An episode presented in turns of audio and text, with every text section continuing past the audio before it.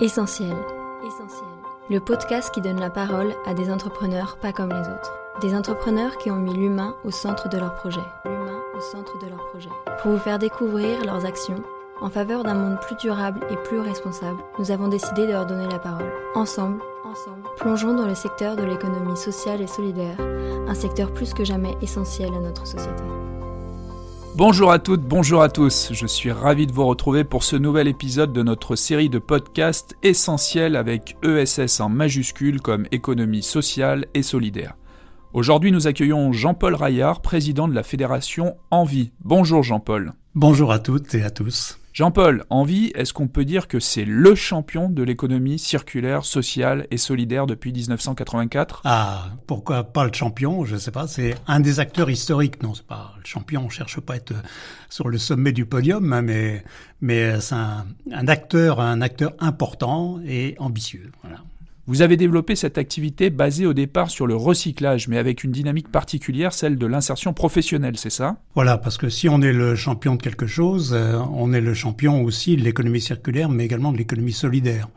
Hein, donc on a toujours accès justement cette activité d'économie circulaire euh, avec un objet donc social qui était l'objet prioritaire qui était euh, celui de 1984 hein, puisque il s'agissait de trouver une activité pour faire de l'insertion justement donc pour euh, permettre à des jeunes de, de quartier donc de Strasbourg de trouver un emploi, une qualification également au travers d'une activité hein, qui leur rapportait donc aussi un salaire hein, et que cette activité soit ensuite reconnue comme une activité fondamentalement environnementale ou à but environnemental, donc nous allons également très bien. Donc actuellement, on fusionne vraiment les deux. Il y a toujours cet objet social qui est essentiel pour nous, hein, qui passe justement par euh, permettre à des à des personnes de retrouver un emploi par un parcours donc d'insertion professionnelle, hein, de retour à l'emploi. Et puis il y a cet objet donc aussi de cet objectif d'économie circulaire, donc de remettre sur le marché des produits qui étaient destinés donc à être euh, détruits donc par le recyclage euh, avec une valorisation plus ou moins importante. Il faut citer un chiffre, Jean-Paul. Chaque année, c'est 600 000 tonnes de matériaux qui sont jetés. Voilà, alors c'est un peu plus de même de 600 000 tonnes de matériaux, alors de matériaux de déchets électriques, électroniques, hein, au sens strict du terme. On parle de quoi? De machines à laver, de lave-vaisselle? Alors on parle de, de, gros et de petits électroménagers, de produits bruns ou de produits blancs, c'est-à-dire ça peut être des téléviseurs, ça peut être tous les matériels qui ont une prise électrique. Hein, sont considérés lorsqu'ils sont jetés comme des déchets électriques électroniques. Et ça, ça représente effectivement donc plus de 600 000 tonnes par an qui voyagent donc euh, vers des centres de traitement pour être détruits, hein, pour être détruits, valorisés donc pour une part, mais pour être aussi donc pour une autre part donc enfouis également. Hein. Mais on essaye donc tous les centres de traitement essaient de les valoriser au maximum. 2020, une loi importante, la loi GEC, vous pouvez nous expliquer ce qui est venu changer cette loi dans le paysage du recyclage et de la vente de matériel reconditionné? Alors la, la loi AGEC, donc c'est la loi anti-gaspillage et pour l'économie circulaire, donc il explique les termes AGEC. Hein. Donc c'est un moment important parce que ça, lorsqu'on parlait tout à l'heure des 600 000 tonnes, l'objectif donc justement d'envie, c'est d'essayer d'en détourner le maximum pour éviter le recyclage final. Donc nous, on fait donc justement ce qu'on appelle de façon générale du réemploi, ce qui s'appelle aussi du reconditionnement, ce qui s'appelle, c'est-à-dire de la remise en état, de telle façon que ces produits puissent être utilisés donc par des consommateurs.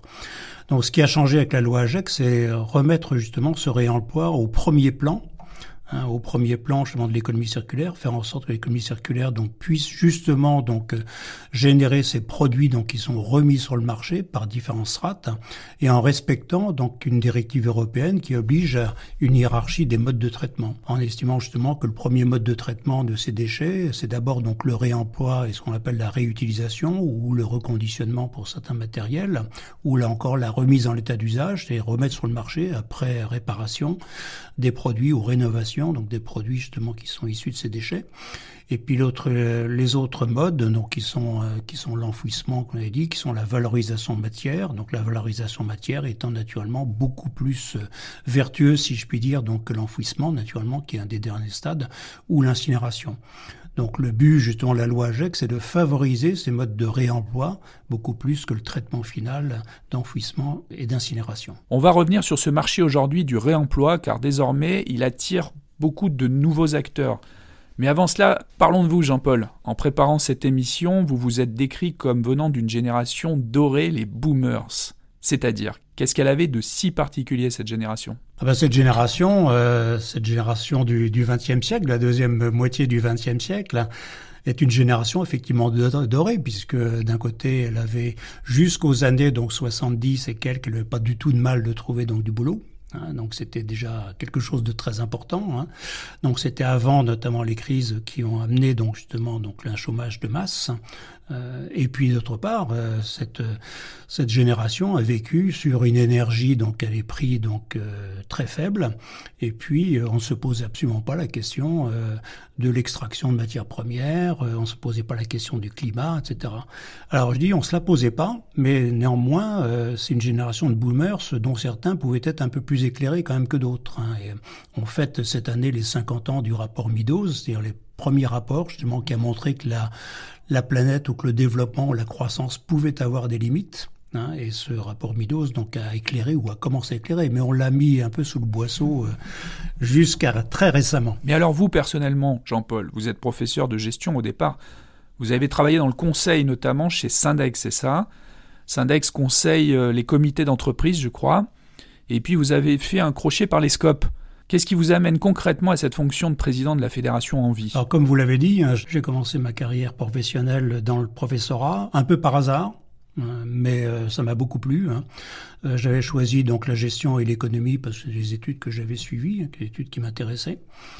Euh, ensuite, dans ces dans ces matières de gestion économique, j'ai enseigné beaucoup l'histoire de la pensée économique. Et dans cette histoire de la pensée économique, il y avait beaucoup de justement ce qu'on appelle actuellement des penseurs hétérodoxes hein, qui qui ne travaillait pas sur l'économétrie ou sur les choses comme ça, mais qui introduisait donc beaucoup euh, un peu de sociologie, d'histoire économique dans leurs études économiques également, et qui pensaient l'économie un peu autrement. Donc ça m'a fait déjà beaucoup réfléchir aussi à ce monde fini également, toutes les limites de la croissance et la signification de la croissance. Je me souviens très bien donc d'un dessin humoristique, euh, euh, d'un livre d'ailleurs de Jacques Attali, dans lequel on voyait une foule avec des lunettes de soleil, donc d'une foule d'aveugles qui montait une pente avec marqué croissance, mais au bout de la croissance, il y avait un précipice aussi, mais ils ne le voyaient pas. Donc c'est à peu près cette génération-là. Donc euh, je pense avoir perçu assez vite qu'il y avait des limites forcément à ça, donc il fallait s'interroger là-dessus. Euh, après, je suis rentré, euh, euh, chez Syndex. Syndex, c'est un cabinet expertise comptable, une société d'expertise comptable un peu particulière. Hein. D'abord, c'est une société qui avait été créée donc dans la foulée des années 68, donc avec beaucoup d'autogestion. C'était aussi une des, idées qu'on développait, sur lesquelles j'étais assez attaché. C'est-à-dire quelle est la place en fait du salarié dans dans l'entreprise.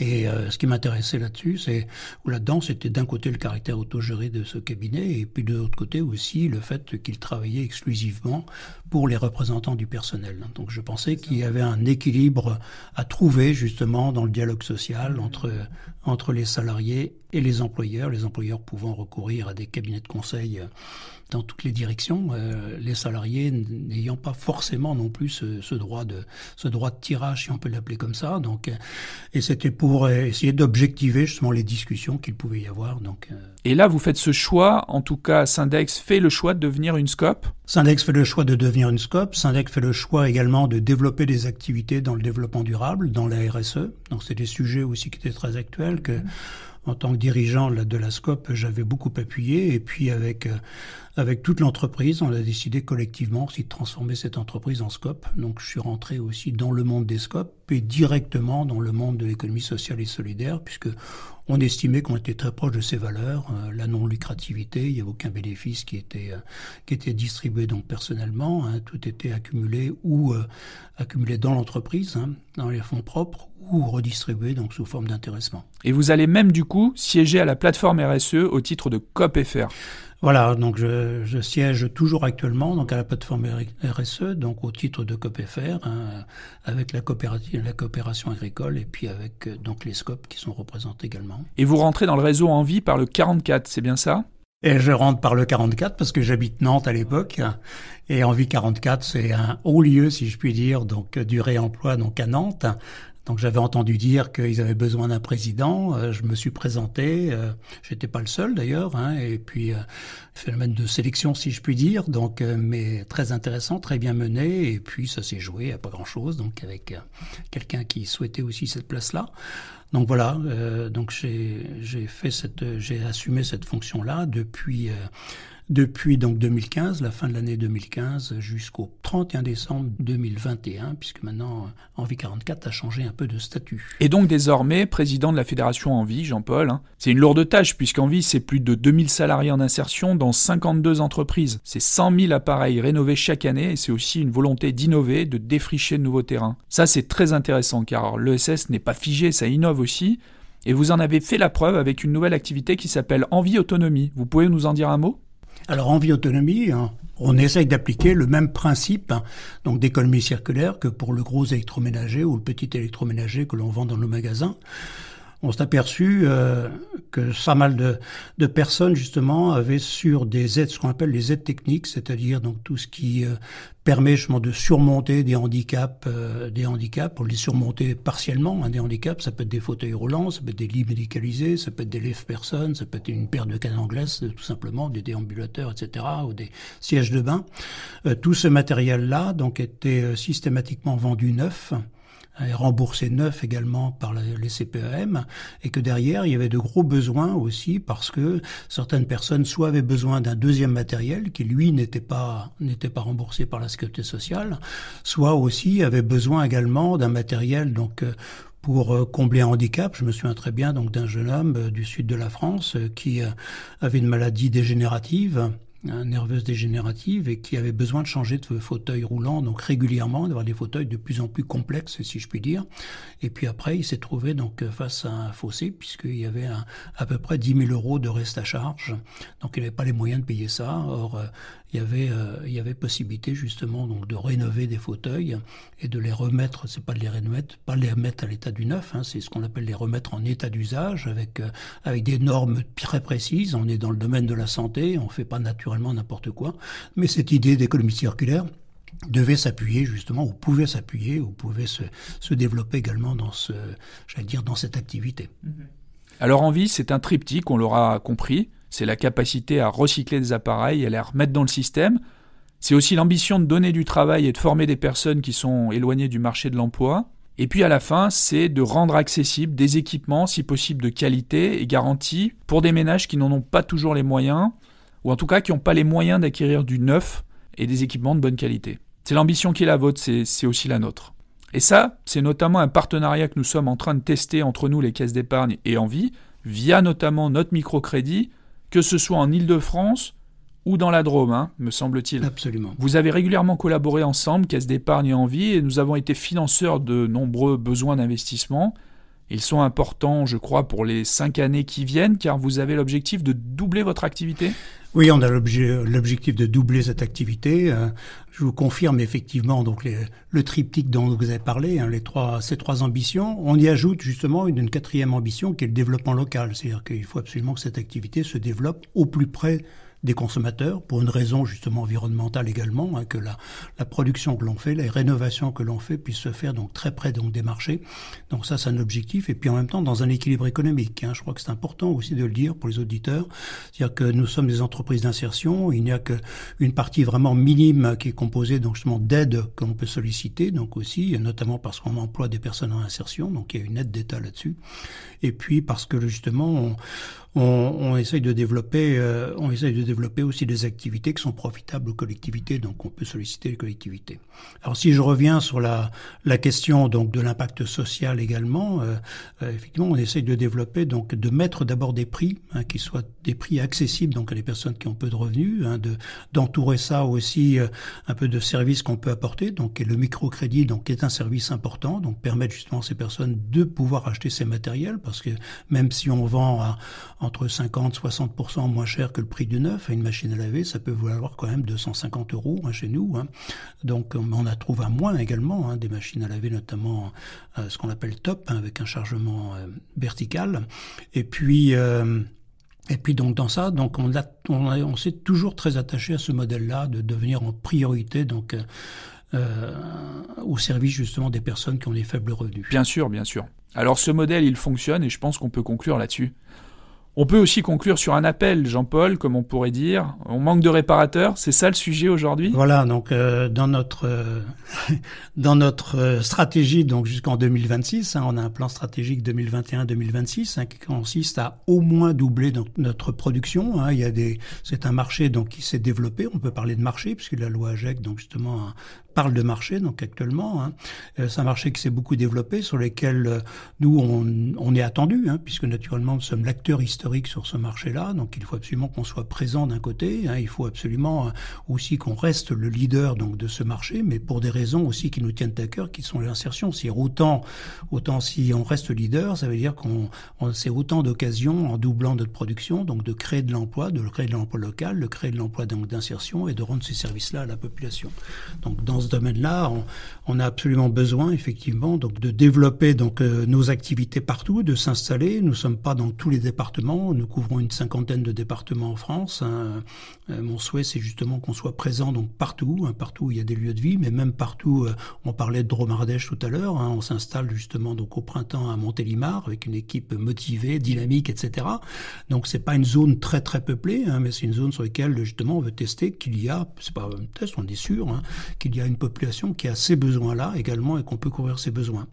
Alors, comme vous le disiez, euh, le, sujet maintenant, c'est un sujet qui revient à la mode hein, aussi, tant mieux, hein, parce que les consommateurs donc euh, cherchent à, réparer leurs produits euh, par conviction aussi. Et on veut que ce soit aussi par coût, hein, si je peux dire par coût moindre, réparer leurs produits plutôt que de les, mettre à la benne aussi ou les mettre sur le trottoir et d'en racheter un neuf.